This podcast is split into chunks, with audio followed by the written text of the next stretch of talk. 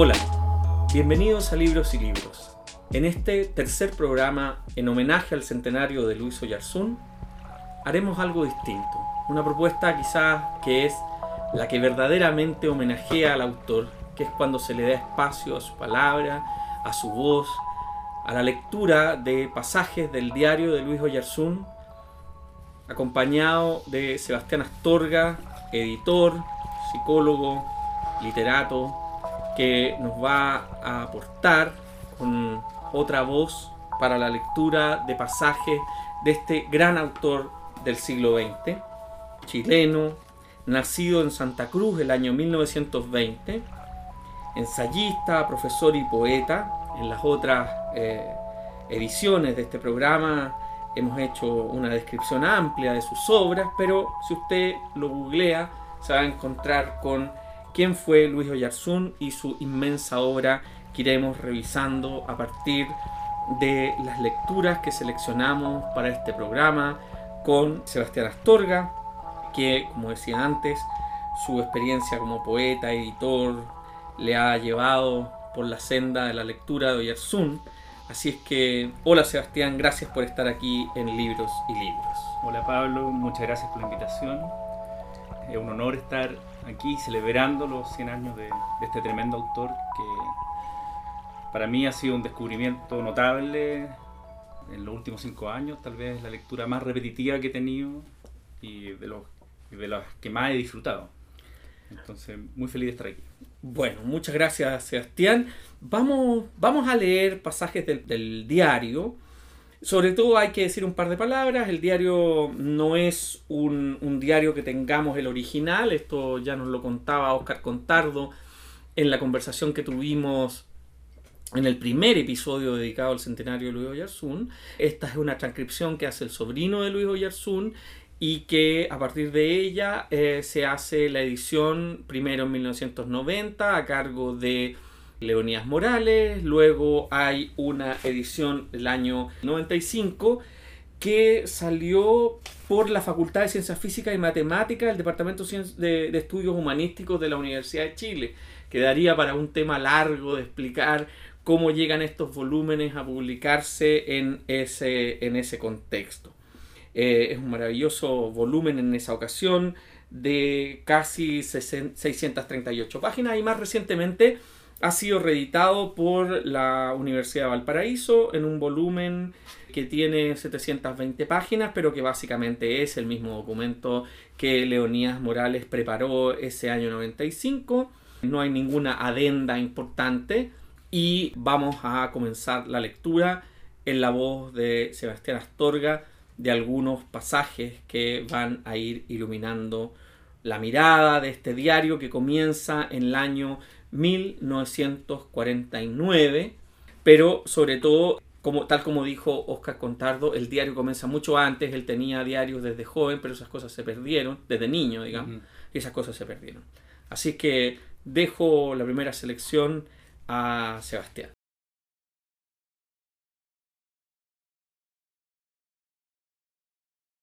El primer fragmento del diario que escogí es del año 1950 un año después de su, del primer diario que se compila. Tiene 30 años Luis Iberzún y está en Inglaterra, en Londres, haciendo un, unos estudios en, literatura. Una maestría. Una maestría de un año.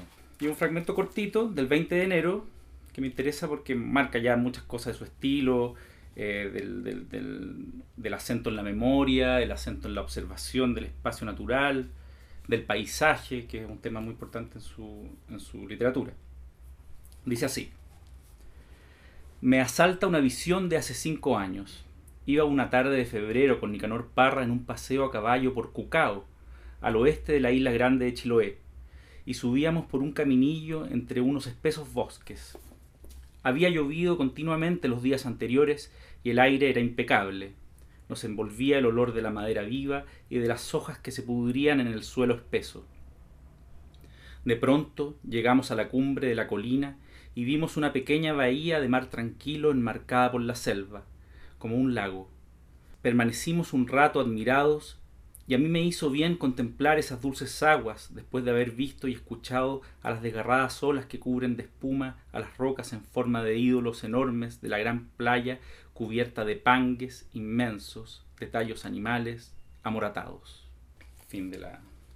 Hasta ahí esa primera entrada del año, del año 1950, de enero, que ya nos habla primero de su relación con Nicanor Parra, de ese contexto en el que él se había formado durante sus años en el, Instituto Barros Arana y eh, esta amistad con este poeta inmenso que va a vivir, eh, podríamos decir, 50 años más que él, ¿no?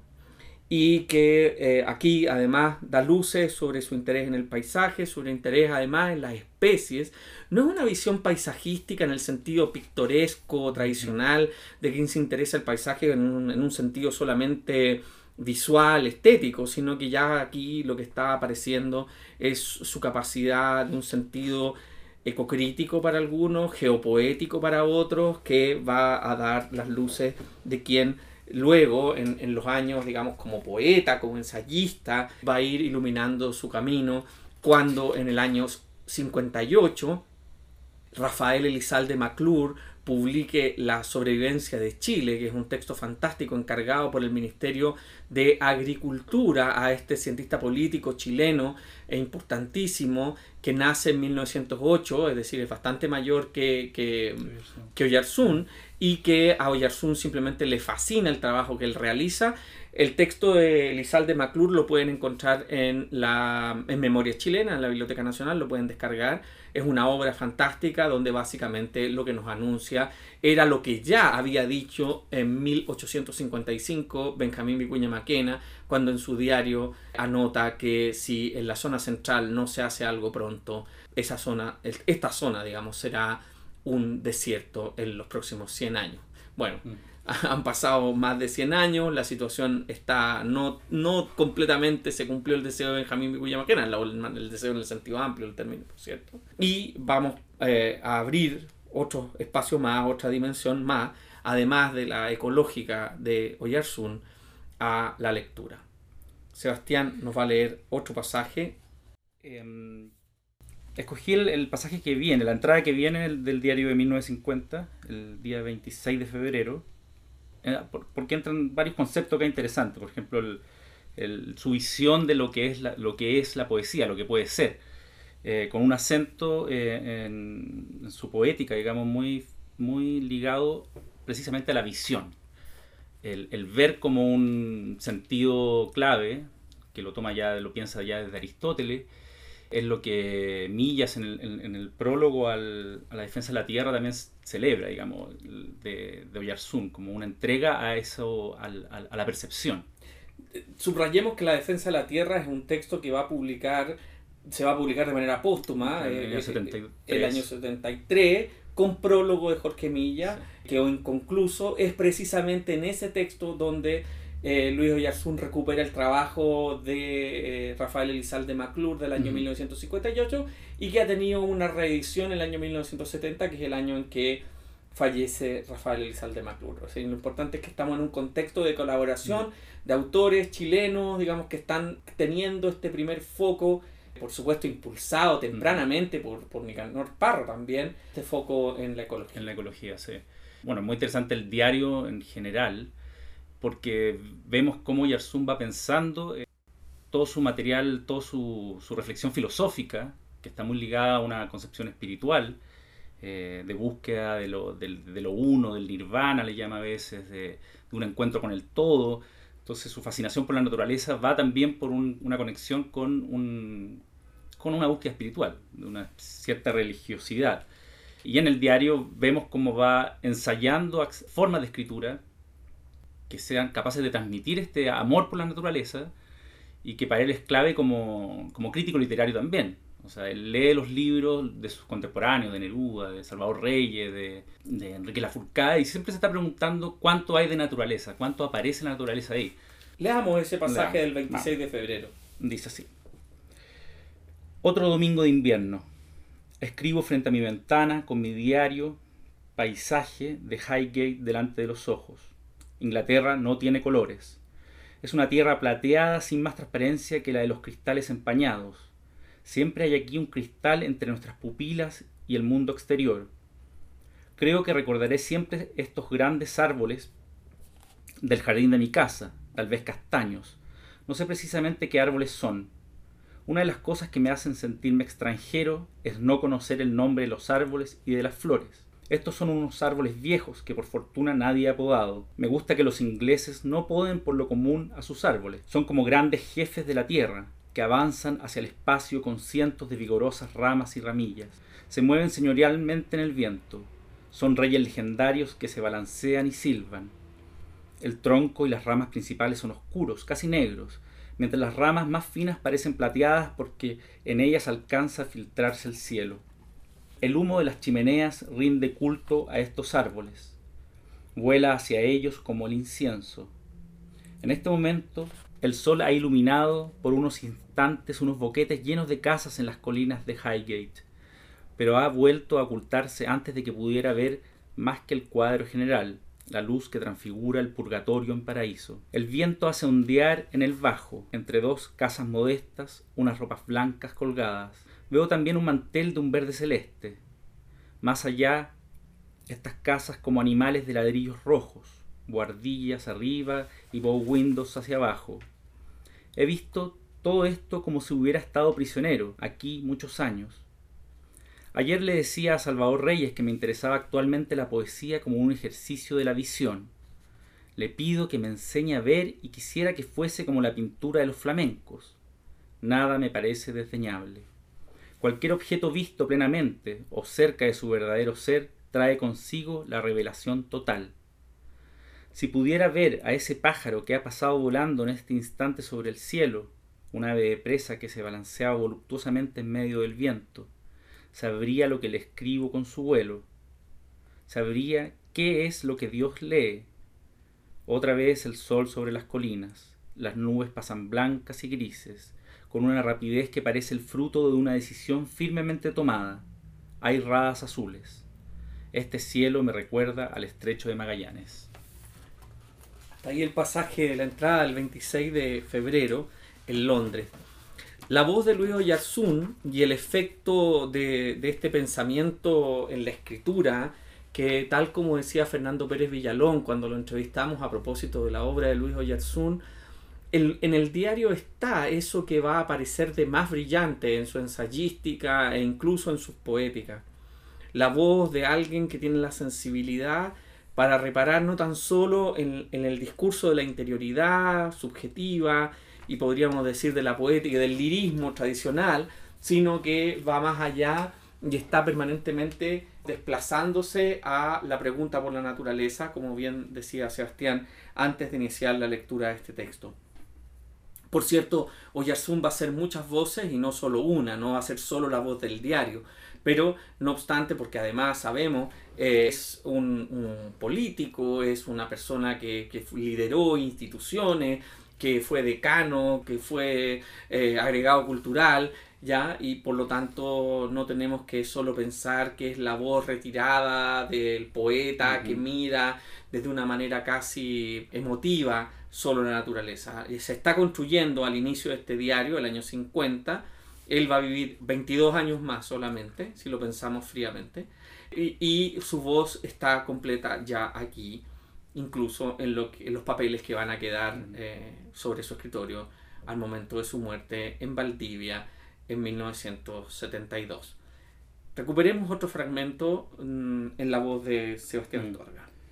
Toma una entrada del diario del 18 de mayo del año 52, hace relación con lo que hablabas de, un Oyarzún más político, que creo que Oscar Contaro decía en, tu entrevista anterior, eh, lo necesario, lo, lo importante que sería una mirada como la de Oyarzún, una mirada dialogante, crítica, pero no fanática, en los tiempos que corren. Mm. Esto de 18 de mayo dice así. Cada persona debería pertenecer a un coro o grupo musical. Creo que buena parte de la agresividad de la vida chilena proviene de la inexistencia de grupos de inspiración espiritual. Se vive en la soledad vacía o peleando, en cierto modo, es verdadero aún lo que notaba Lastarria. solo perdura vivamente en este país el apetito de poder. Todo tiende a transformarse en política, incluso el arte o la universidad. Los inseguros de sí mismos quieren revertirse de mantos reales. Hay en América una especie de naturalismo darwiniano que hace que los hombres parezcan lobos, saurios o crustáceos que se acechan para devorarse. Hay del débil si ocupa una posición que otro codicia. No hay casi nadie que no crea que él estaría mejor en el lugar de otro, incluso en el ser de otro. Si yo fuera tú, sería mejor. Yo debería ser tú también. Tendría más derecho a serlo.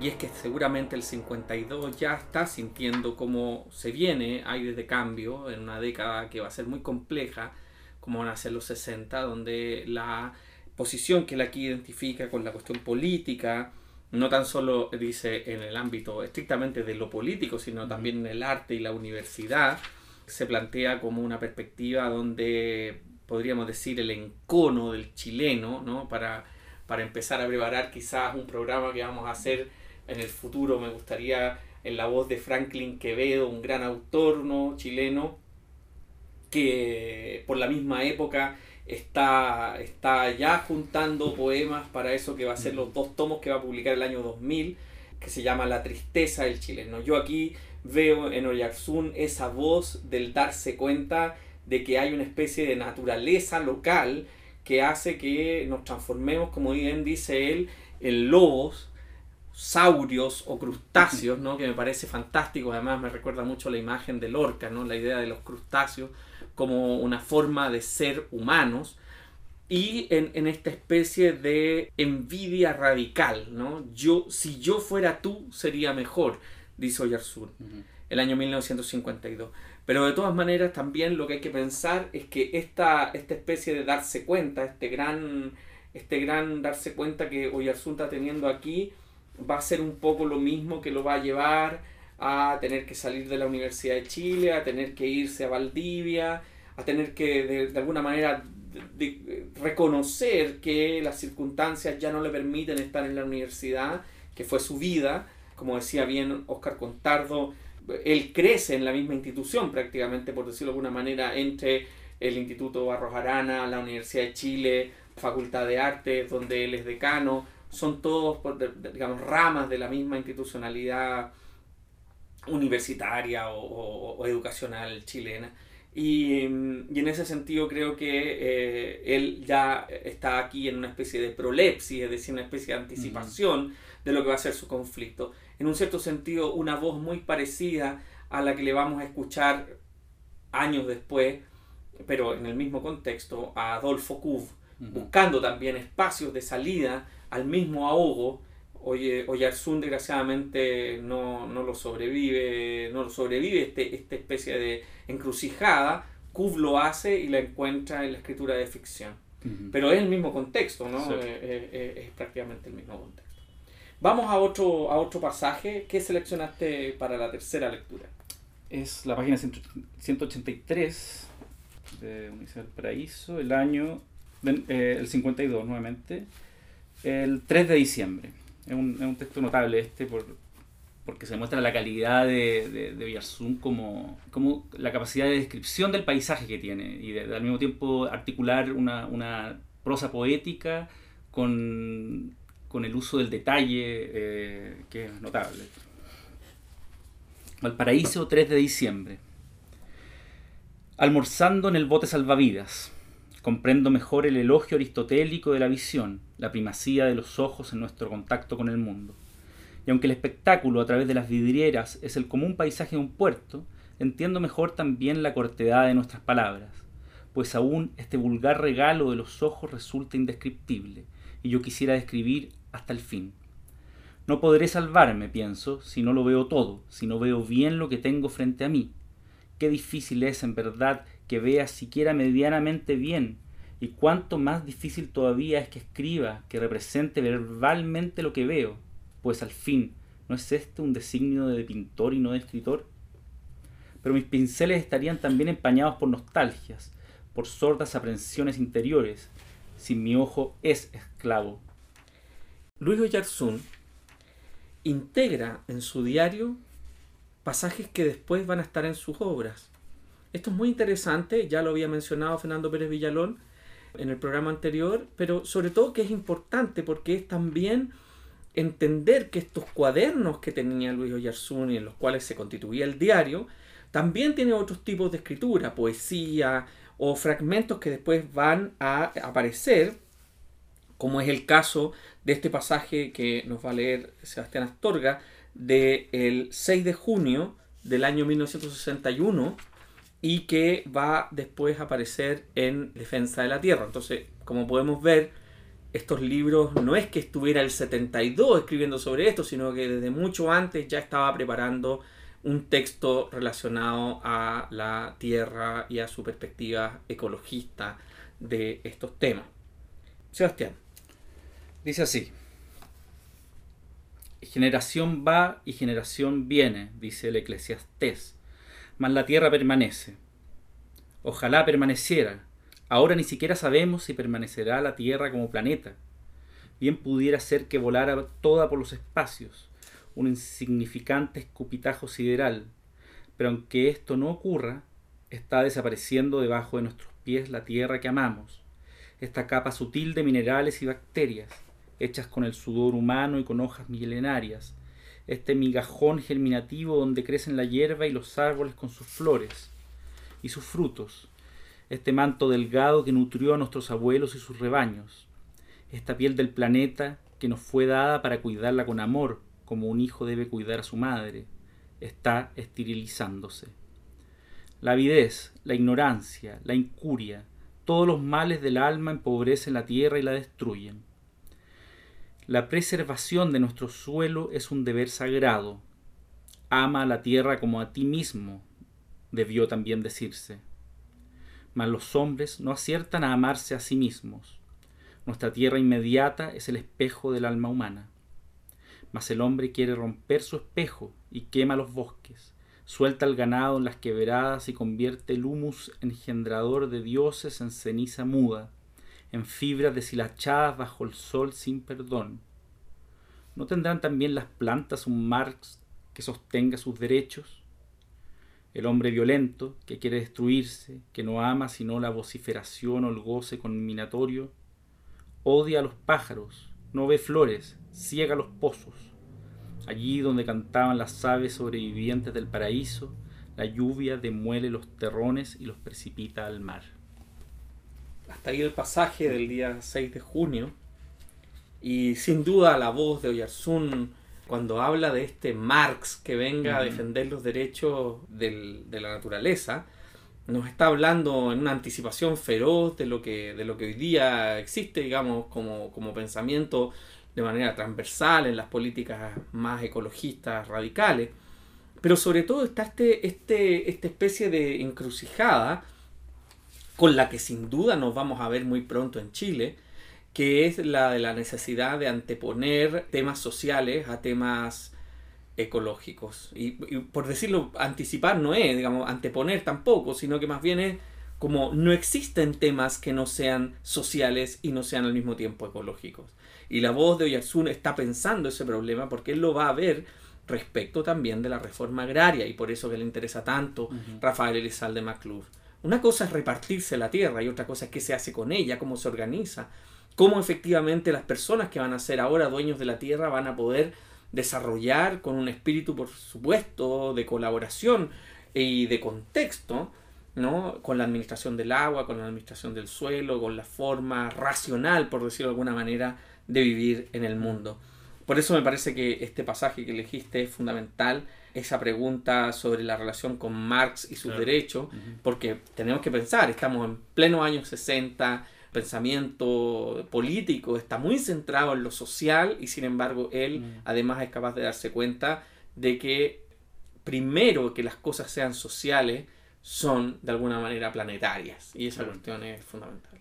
Es notable ver también que se anticipa 20, casi 20 años o más a lo que a, su amigo Nicanor Parra, digamos, que, que en los 80 empezó a, a, poner el tema ecológico como, como prioridad con su ecopoema y aquí Oyersun está en pleno en eso, o sea, sabe que hay una lucha o una defensa a la tierra que, que va a traspasar este, esta, este conflicto político, digamos, de guerra fría, de, de polarizaciones. Él ve que hay algo que, digamos, que hay que atender con urgencia. Absolutamente.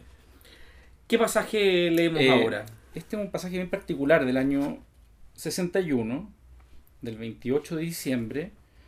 Eh, es bien interesante porque tiene algo de, ficción, digamos. Eh, pareció que, va por, por otras vías de, lo que uno está continuamente leyendo en el, en el, diario.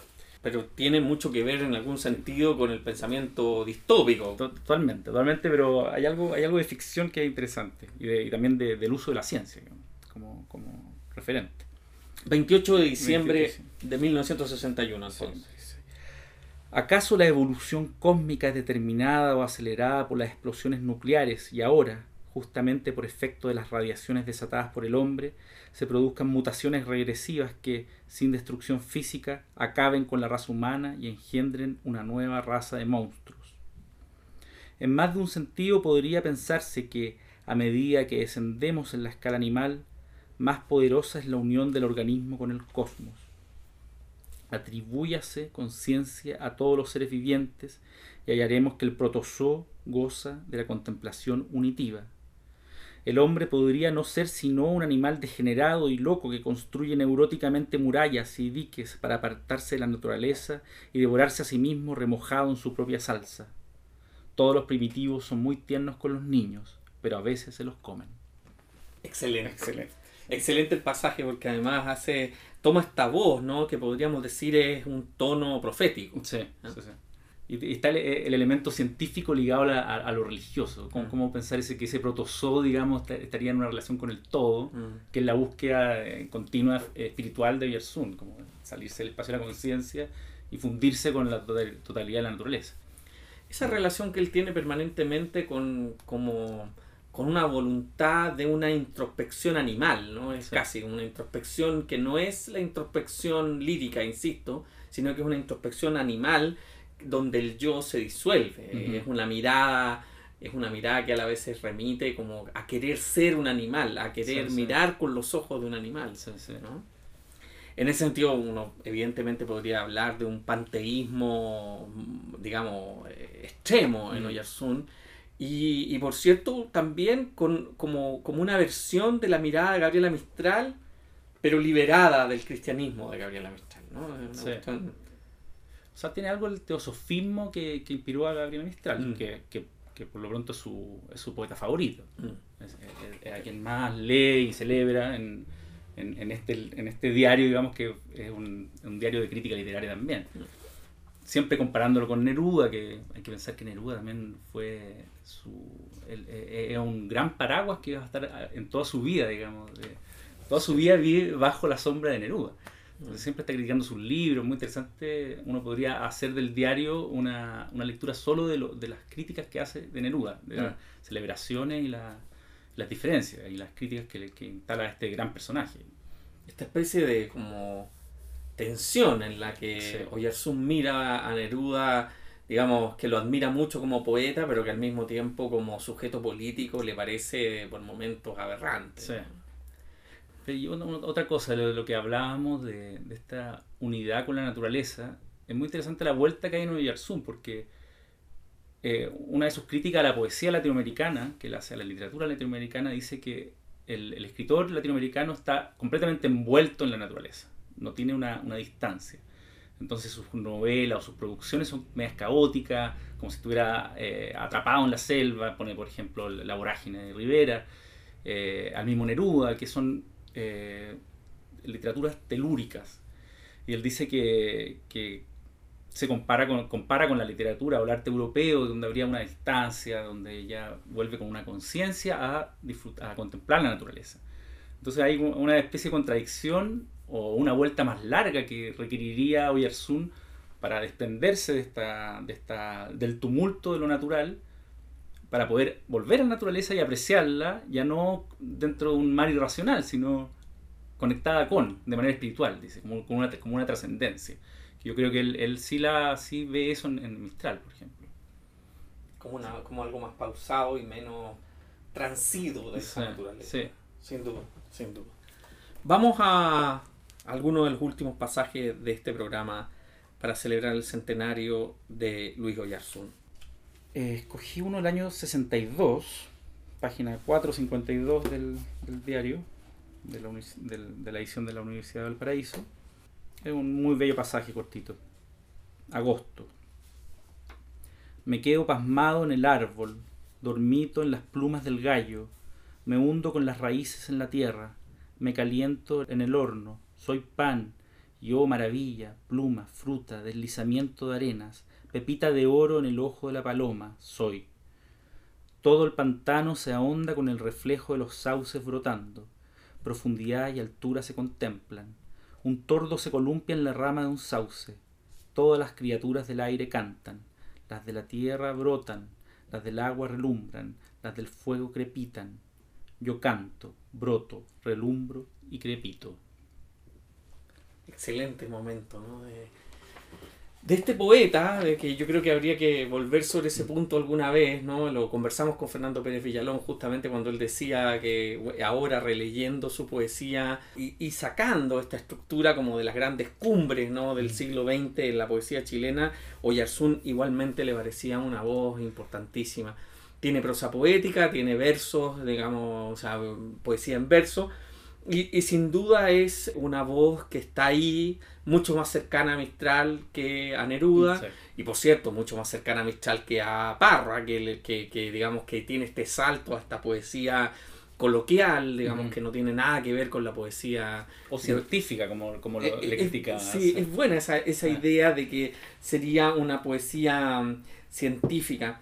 Ahora, me queda la, la, la sensación de que tenemos que hacerle justicia, aunque nos alarguemos un poco en este programa más que en otros, a esta especie de gran toponimia, esta gran geografía que Oyarzún describe.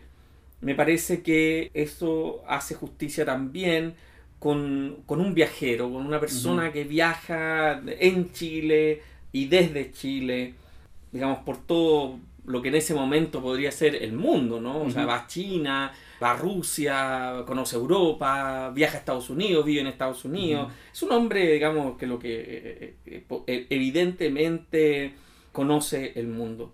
Me gustaría, si pudiéramos seleccionar un, un pasaje en relación con estas tomonimias que él hace tan vívida cuando habla de lo gallardo, cuando habla de sus viajes a Maitencillo, cuando habla de sus viajes a Cochiguay, ¿no? que yo creo que es importante recuperar en este, en este viaje eh, a través de la obra y la escritura, sobre todo de Luis Oyarzún.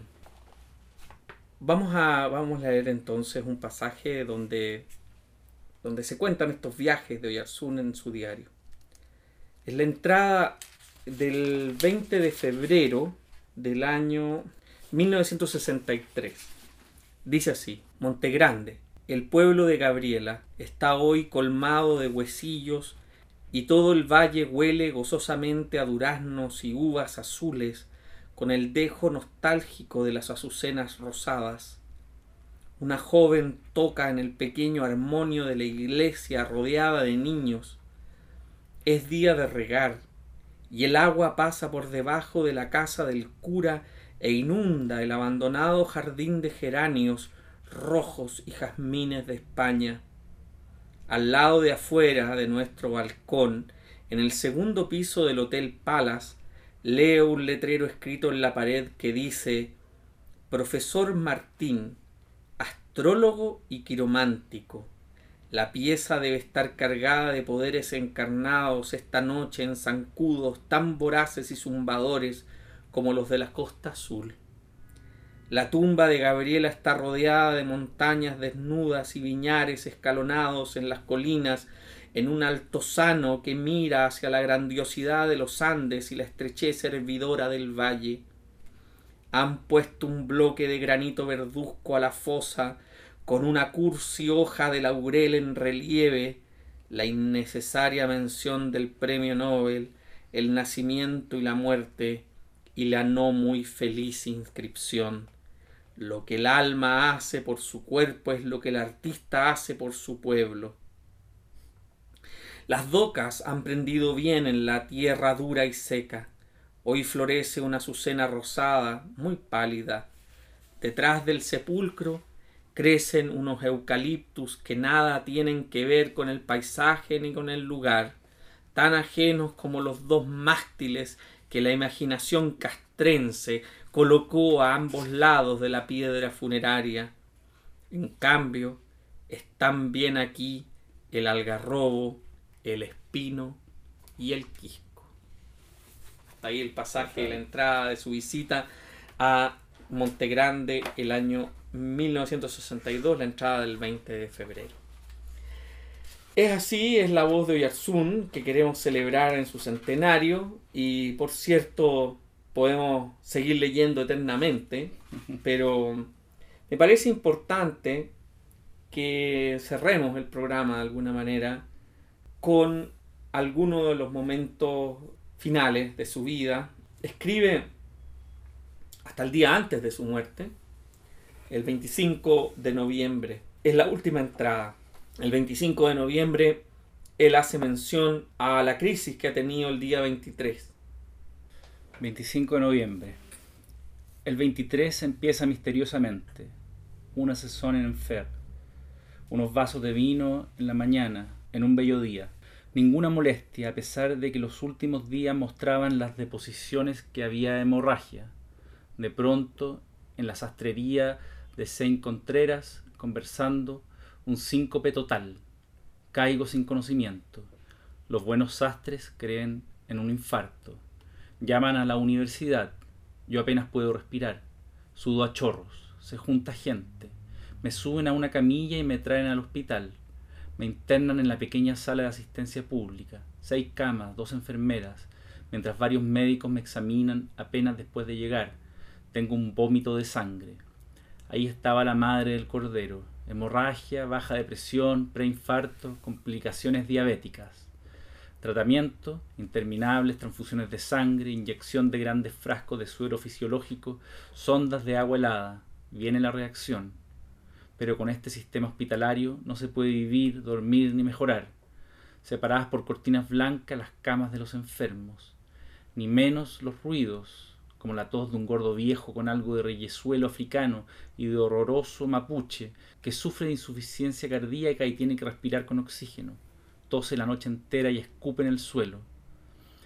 Me desagrada tanto la tos como su horrible cara y su cuerpo de hombre de las cavernas.